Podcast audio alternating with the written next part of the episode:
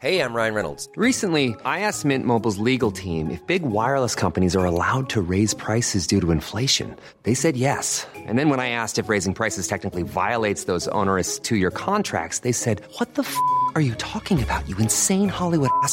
So to recap, we're cutting the price of Mint Unlimited from $30 a month to just $15 a month. Give it a try at mintmobile.com slash switch. $45 upfront for three months plus taxes and fees. Promo rate for new customers for limited time. Unlimited more than 40 gigabytes per month. Slows. Full terms at mintmobile.com.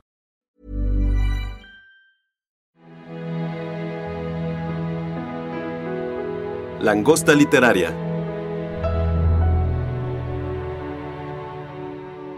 Estamos en un podcast más de La Langosta Literaria y el día de hoy tenemos un invitado que viene desde tierras lejanas para acompañarnos aquí para platicar acerca de su trayectoria, para platicar acerca de algunos temas importantes que sobresalen en su literatura y me refiero a Pablo Simonetti desde Chile. Pablo. Hola, ¿cómo estás Mayra? Qué gusto. Bienvenido Pablo, feliz Gracias. siempre de, de leerte, feliz siempre de escucharte, de seguirte también en todas las actividades que haces, no solamente literarias, sino extraliterarias. Y quisiera empezar esta charla justo preguntándote cómo fue el paso del ingeniero civil al escritor.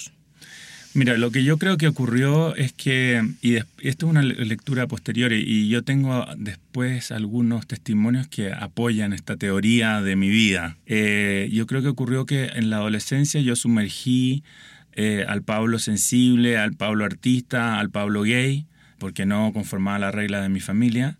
Impuse a un Pablo quizás más pragmático y más dedicado a convertirse en la persona que se suponía tenía que ser, eh, la que esperaban mis padres, ¿no? Y que era ser ingeniero para después trabajar con mi padre en, su industria, ser católico, mi, madre una mujer profundamente católica, ser heterosexual, por supuesto, tener hijos y vivir en, el, en, este, seno de esta familia. Entonces me dediqué a eso por un tiempo hasta que el plan no resultó, por supuesto. Ahora, no es que lo decidiera, sino que sencillamente fue una cosa intuitiva, de, quizá de supervivencia, de, de búsqueda de tener la protección y los privilegios que esa familia me daba y, y que esa manera de ser me, me aseguraba. Cuando ya a los 24, 25 años me salí del armario, toda esta construcción se desmoronó y inmediatamente yo comencé a sentir que quería escribir. Y le decía a mi madre, esto era por mientras yo estudiaba ingeniería económica en Stanford, le escribía cartas largas y le decía, no sé por qué tengo la sensación de que quisiera escribir, amigos míos que estaban acá, había uno que estaba haciendo un- una pasantía en la Ford Foundation aquí en Ciudad de México también, le escribía lo mismo. Esto lo sé porque una, una carta la escribí por mail, por, por en computador, y la otra es mi madre después, tiempo después, me, me entregó todo lo que ella había recogido de mí y entre esas cosas venía esta carta. Claro, al principio me costó muchísimo eh, también empezar a escribir porque tenía que pasar por todo el proceso de la salida del armario, con mi familia, con mi trabajo, con todo. Así que siete años más tarde renuncié a mi trabajo como ingeniero, que estaba trabajando en una petrolera, y di mi segunda salida del armario, que fue de, dedicarme a la literatura y, y algo que dije, me voy a dar la oportunidad y resultó. Los testimonios de los cuales te hablaba era que en el momento que yo publiqué ma- eh, La vida vulnerable, mi primer libro de cuentos, mi madre me entregó este archivo con todo lo que yo había no sé, cosas relacionadas conmigo desde mi- el momento de mi nacimiento. Y encontré entre los 9 y los 12 años muchos cuentos que yo había escrito y que ella los había datado, los ponía 8 meses, 8 años, 9 meses, 9 Wow. años, 6 meses y así. Y eso me sorprendió. Y esa noche me acuerdo después de la presentación que me presentó Roberto Bolaño y Gonzalo Contreras, cuando llegué a la casa tarde, porque yo había organizado este lanzamiento como si fuera un matrimonio. Para mí era como que yo me estaba casando con la literatura. Y eso tiene mucho que ver porque mi madre me lo regaló ese día, porque ella se lo regalaba a las nueras o a los yernos de, de mi hermano y mi hermana. Y en mi caso como mi marido de entonces no, no le terminaba de cuajar, y bueno, me lo regaló el día que yo me casaba con la literatura. Y bueno, y ahí estaban estos cuentos. Y yo sentí esa noche, quizás excitado por la idea de la literatura y de la presentación, que el autor de esos cuentos, muy mal escrito y lleno de falta de ortografía, era el mismo autor que estaba publicando Vía Vulnerable. Entonces eso fue muy emocionante. Y después, años después, cuando publiqué Madre que está en los cielos, mis compañeros de colegio me, invitaron a un bar a tomarnos algo para mi cumpleaños y el que era mi compañero de banco eh, me dice, al final el escritor terminaste siendo tú. Entonces le digo, pero ¿por qué me dice eso? Entonces, bueno, porque el poeta era yo. Acuérdate que yo escribía poemas y tú me los criticabas. Ah, no me acordaba. Le dije yo, de veras que íbamos a tu casa y tú me leías tus poemas. Pero Tú te has olvidado, me dice, que tú te ganaste los concursos de cuentos del colegio desde primero medio hasta cuarto medio, toda la media. Haces así un concurso anual entre toda la media y tú te los ganaste todos los años.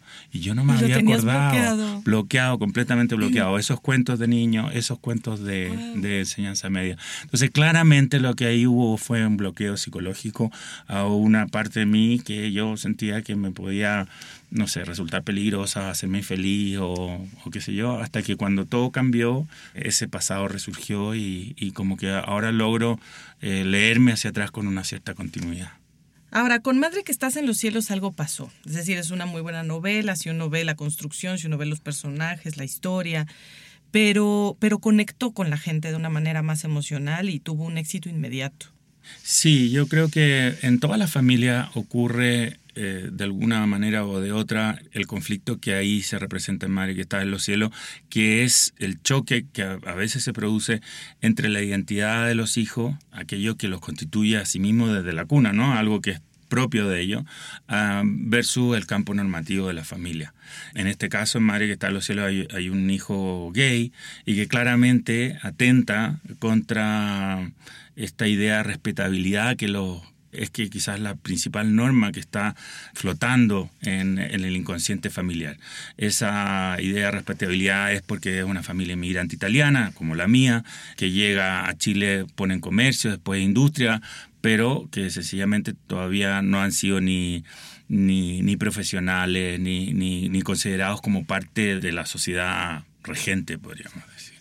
Entonces, este personaje, Andrés, desafía esa idea católica, profundamente católica de la familia. Y hay una hermana de él que se llama María Teresa y María Teresa es una mujer que es una mujer que no cumple con la idea preconcebida de feminidad que esta familia alberga. Entonces, sencillamente no saben cómo lidiar con ella porque es una mujer que se ríe fuerte, que se viste apretado, más rellenita de lo que debería. debería y así. Entonces, me pasó mucho en, ferias del libro y en, conversaciones con, lectores que la gente se me acercaba para decirme que me agradecía mucho porque, o una hija para decirme que entendía mejor a su madre. Porque está contado desde el punto de vista de la madre. Entonces nosotros, eh, la madre podría pensarse que es la antagonista o la verdugo de, de sus hijos y, y, nada que ver. Nosotros terminamos amando a esa madre porque en el fondo también ella tiene las mejores intenciones, solamente que está en un campo de valores equivocados. Eh, y entendemos y ella se da cuenta de eso. En la novela es eso, es una madre comprendiendo sus errores respecto de las relaciones con sus hijos. Y yo creo que eso, eso fue lo, lo emocionante y al mismo tiempo me han tocado muchas madres que se me han acercado a decirme gracias porque ahora entiendo mejor a mi hija, gracias porque ahora entiendo mejor a mi hijo. Entonces ahí hubo algo y claro, también la historia de nuestro país y, de, y sobre todo la historia de estas concepciones de mundo, eh, sobre todo de la, de la vida ejemplar, porque realmente esta familia tiene un pasado en que no es ejemplar. Eso es lo que pasa en Madre que está en el ¿no?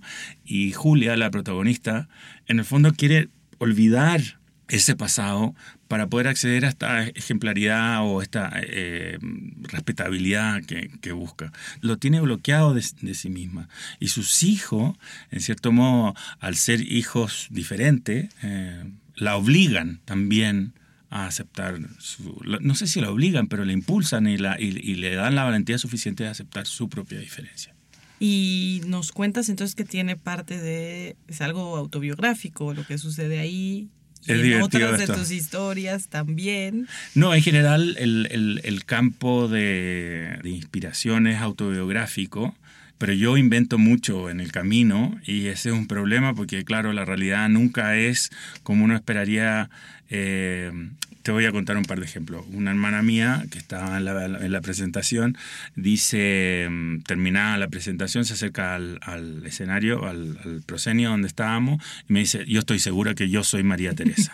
Entonces le dije, bueno, pero lee la novela y, y, hablamos. Y pasa el tiempo y pasa el tiempo y no me llamaba y yo estaba preocupado porque de verdad el personaje estaba inspirado en ella, aunque el personaje era distinto. Entonces la llamo yo y me dice, no, es que sabes que me molestó mucho la novela. Entonces le dije, vamos a almorzar juntos. Entonces almorzamos y le, y le, expliqué, le dije, mira, María Teresa es una mujer que aceptó la tiranía de sus padres respecto de una idea de feminidad durante su juventud, que la hizo sufrir mucho, la condenó a priori, eh, porque la, la, siempre la hizo aparecer como que la hija que no funcionaba, que no, que no respondía a las expectativas de sus padres, y tuvo la valentía a los 21 años de irse a su casa, de casarse con el hombre que amaba, un hombre que sus padres no aprobaban, creó una familia con sus propios valores y al final de la vida perdona a sus padres, los cuida y lo acompaña a morir. Entonces a mí me parece que ella es la heroína de la novela. Y hace algo que ni tú ni yo, siendo los, eh, digamos, los personajes comparables con los personajes de la novela, hicimos. Tú y yo no fuimos así de valientes.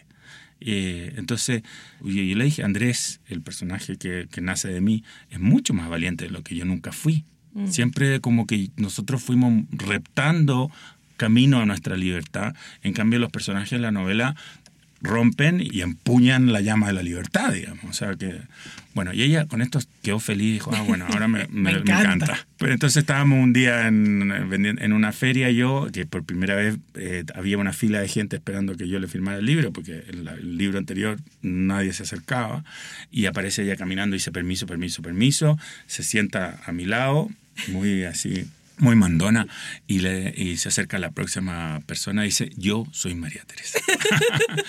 Esto fue hace 15 años atrás y ahora últimamente en algunas comidas y cenas familiares me ha dejado caer de nuevo que la novela le ha vuelto a caer mal porque yo la había supuestamente, claro, en la novela el personaje no llega virgen al matrimonio y ella dice, con todo lo que me costó llegar virgen al matrimonio y tú imbécil me pone como que yo me acostaba con mis novios en el, en el jardín además, me decía. porque ella, bueno, se revolcaba entre los matorrales la personaje de, de, la novela.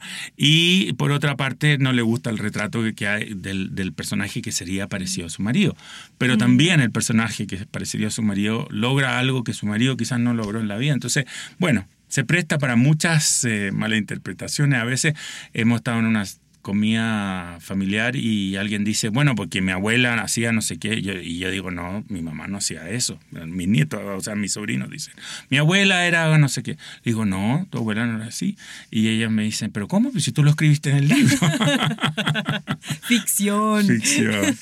Claro, entonces siempre pasa eso con, con mis novelas, eh, porque porque llega un minuto en que hay eh, escenas que sencillamente a mí se me ocurren en mi cabeza y, la, y las creo desde cero y siempre estoy privilegiando la mayor grandeza de, de la narración y en ese uh -huh. sentido pide mm, esfuerzo o revelaciones de los personajes que quizás en la vida nunca ocurrieron.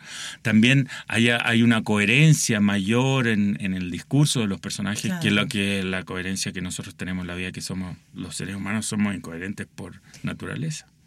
Ahora, el tema de la autobiografía está presente, ya lo platicamos, lo has platicado muchas veces, y dentro de este tema autobiográfico, dentro de este mundo que tú conoces y que plasmas en tu literatura, está el tema gay. Claro. Y es, es indiscutible, está presente, y creo que ni siquiera es algo contra lo que pelees, ¿no? O sea, que se te diga o que se te comente.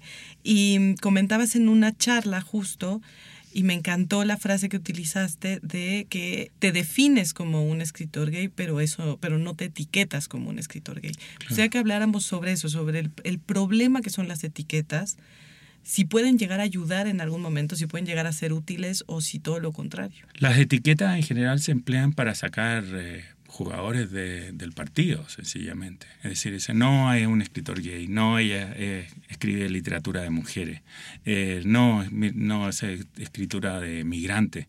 La literatura está hecha de muchas identidades y una de ellas es la heterosexual, pero no es la única. Perdón, la masculina heterosexual. Pero no es la única. ¿Existe la literatura masculina heterosexual? Sin duda. ¿Existe la literatura de mujeres? Sin duda. ¿Existe la literatura LGBTI? Sin duda.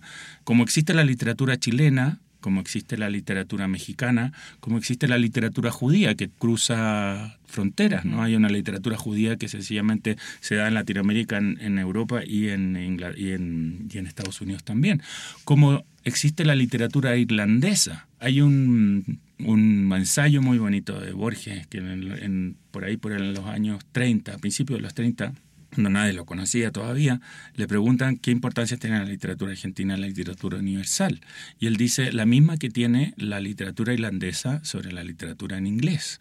Es decir, la literatura irlandesa, dado que tiene estos flujos desde fuera del canon, desde fuera de la tradición, puede renovar la literatura.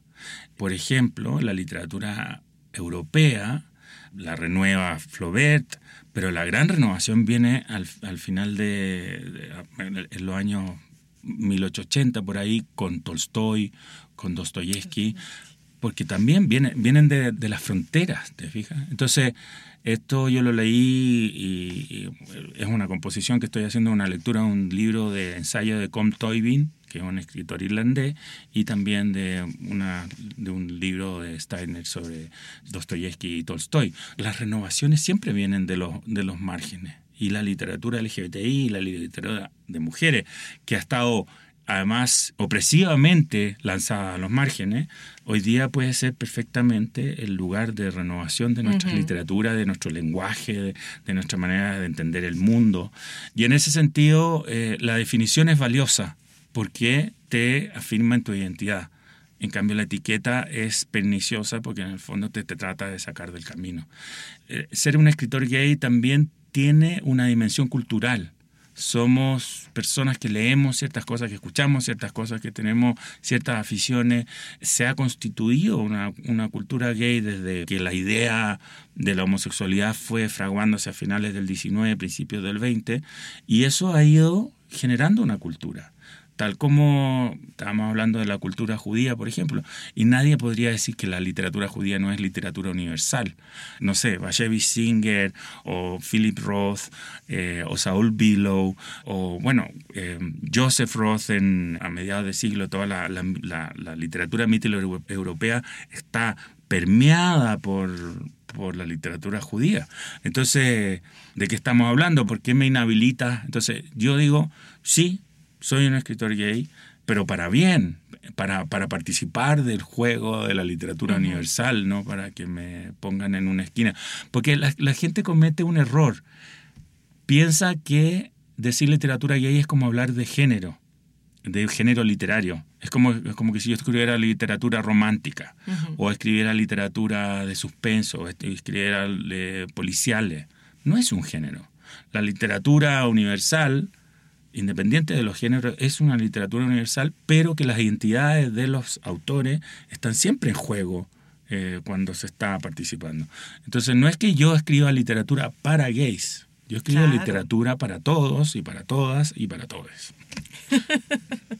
no, y le, finalmente tus novelas, y aquí queremos antojarles todas ellas, desde Madre que estás en los cielos, La barrera del pudor, La soberbia juventud, Jardín, Desastres naturales, que es la más reciente, todas ellas tienen el tema gay, o bueno, está presente en casi todas el, el, tema gay, pero es lo que ya platicábamos, son novelas de familia, son novelas de identidad, son novelas de pertenencia. De parejas. De parejas, de parejas heterosexuales. Hay parejas heterosexuales, pues, también. ¿no? Este, dentro que están y muy gay, bien. claro.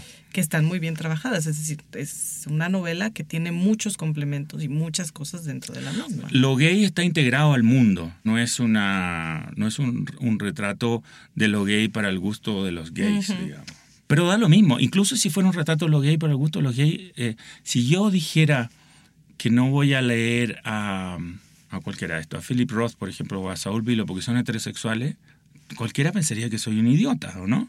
Entonces, si tú me dices que no vas a leer a Comtoy Bean o a David Levitt o, o a Fernando Vallejo o a, a Pedro Lemebel porque son gay, decir, entonces, o a Reinaldo Arena, quiere decir que tampoco eres una persona con muchas luces. O sea, no, lo, lo, lo que te interesa ahí no es la literatura. Entonces, el problema es que tú estás interesado en encontrarte a ti mismo en las novelas, que está bien, es, un, es, un, es, es, es válido. Pero si lo que te gusta es la literatura, lo, que está, lo, bien escrito que están las cosas. Ahora estaba escuchando una escena eh, escrita por Garth Greenwell, que es un nuevo escritor gay que apareció en Estados Unidos, que es, es sensacional. Y de su última novela, él hace una, una, lectura de una escena erótica entre dos hombres, fuertísima, o sea, llena de muy explícita, pero es una belleza, porque está, es, es, es, es, fuerte y es débil, está llena de miedo y está llena de deseo, eh, integra el, el, pasado y el presente en un momento en que hay dos tipos que están follando. Entonces, eh, eso es literatura. Entonces, si a ti te gusta la literatura, te va a gustar eso, independiente de que sean dos hombres follando o que sea un hombre y una mujer follando. Pero en algún punto el activismo sí se cruzó en tu vida y aprovechaste también todo el éxito que ya habías tenido, las plataformas que ya habías tenido a través de la literatura, para aprovechar también y hablar de derechos humanos y eh, fundar esta fundación, valga la redundancia, iguales. y luchar iguales y luchar por los derechos de sí. la comunidad. ¿no? Eso me tocó, me, me, pasó, no fue algo que yo buscara. Yo tenía una voz en el tema a propósito de mis novelas, pero escribía de vez en cuando una columna, siempre el tema salía en la entrevista, pero yo no tenía ninguna voluntad, además nunca hice activismo antes de otra índole. Pero me tocó, fui a un programa de televisión, el programa tuvo una, un eco enorme en los medios, en la gente, y de repente yo estaba constituido en una, en una voz o, o un liderazgo dentro de la comunidad LGBTI, y bueno, y dije, me tocó y, creo que habían dos cosas que eran esenciales. Uno, que yo estaba tranquilo y en paz conmigo mismo, que ya había pasado por todas mis pruebas y por todas las siete pruebas de Hércules, ya las había superado. Y lo otro es que, a propósito de mi literatura, yo había pensado sobre estos temas profundamente. Y no tenía ni que aprender, ni que leer, ni nada. Sencillamente lo que yo decía era algo que yo había pensado a propósito de la experiencia de vida que había tenido, también me llevó mucho una terapia a la que fui durante muchos años y todo el trabajo literario que había hecho sobre el tema. Entonces, bueno, dije, me tocó y lo hago con, hasta el día de hoy, lo hago con mucha responsabilidad, siento que es necesario estar organizado y ser capaces de influir en la agenda pública para que estos temas no, no se olviden. Porque cada vez que esto queda en manos de hombres heterosexuales educados de manera tradicional, misteriosamente los, proyectos pasan a segundo plano, pierden urgencia, la gente no los pone en el, en el, en el primer lugar de la tabla. Pablo, aquí en La Langosta Literaria hay varios podcasts de distintos contenidos, eh, respondiendo a distintas preguntas, y hay uno eh, que tiene que ver con el préstamo de libros. ¿Qué pasa cuando prestas un libro y no te lo devuelven? O queremos que te confieses y que recuerdes ese libro que alguien te prestó con toda la confianza y que nunca devolviste. ¿Qué Ay, historia tienes con eso? Qué terrible, tengo uno, tengo uno terrible. Fíjate, es que hay un escritor chileno gay que se llama Mauricio Baqués, que murió en, al principio de los 2000, que es un escritor, eh, diría, de culto, es una maravilla escritor. Y cuando él murió, hubo una especie como de resurgimiento del interés por su obra.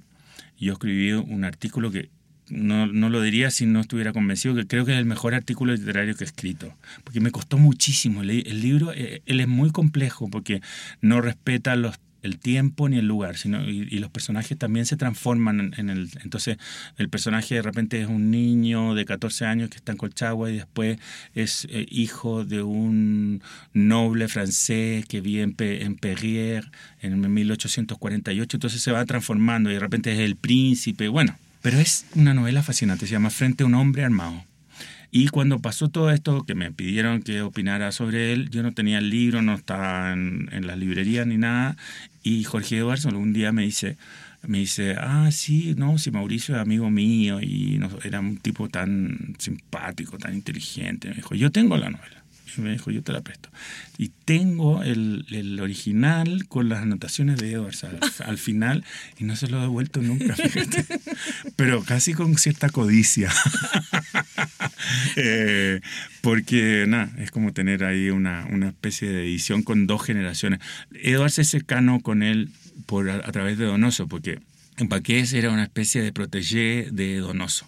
Donoso en algún momento busca una casa en un pueblo de, del límite entre, entre Cataluña y Aragón, un pueblo precioso que se llama Calaceite, que yo lo fui a conocer, que no se ha dado cuenta uno de la, de la carretera, porque uno pasa por la carretera y hay puros edificios así franquistas de la época de los- del año 50, pero si tú paras el auto y te metes detrás del primer edificio, te encuentras con un, un- pueblo de piedra del siglo XIII que está in- intacto.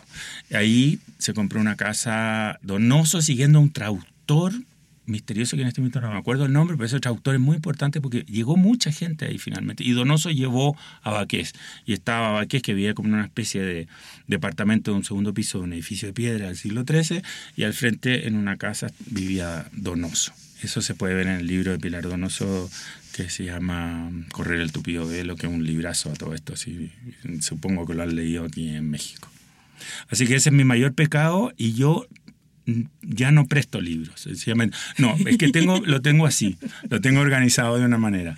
Tengo, yo tengo muy poco espacio en el lugar, bueno, no poco espacio, tengo todas las paredes rodeadas alrededor mío, son de libro, donde escribo, pero ahí tengo los libros de consulta que yo necesito ir a buscar y, y uno se va poniendo viejo y se olvida. Entonces digo, yo sé que esto lo leí en el libro, no sé qué, pero no sé cómo lo decía exactamente, entonces necesito ir a, buscarlo. Entonces, esos libros que están ahí es como mi sancto, san- san- san- san- ¿cómo se dice? Sancto Santorum. Eh, y esos no se tocan. Y después ya tengo otras bibliotecas secundarias que ahí eso sí, ya bueno, ahí puedo prestar algún libro y si no me lo devuelven no, no va a ser tan terrible. Bueno, con el pecado que acabas de confesar, Sí. es lo menos que puedes hacer. Claro. Pablo, muchas gracias. Pablo Simonetti en todas tus redes, ¿cierto? Pablo Simonetti en Facebook, en Twitter y en Instagram. Muchísimas gracias, Pablo. Qué Gracias. rica conversación. Gracias a ti, Mayra. Y hasta aquí un podcast más de La Langosta Literaria. Búscanos en nuestras redes sociales, Twitter, Instagram y Facebook, arroba me gusta leer Mex. Y en YouTube, me gusta leer México.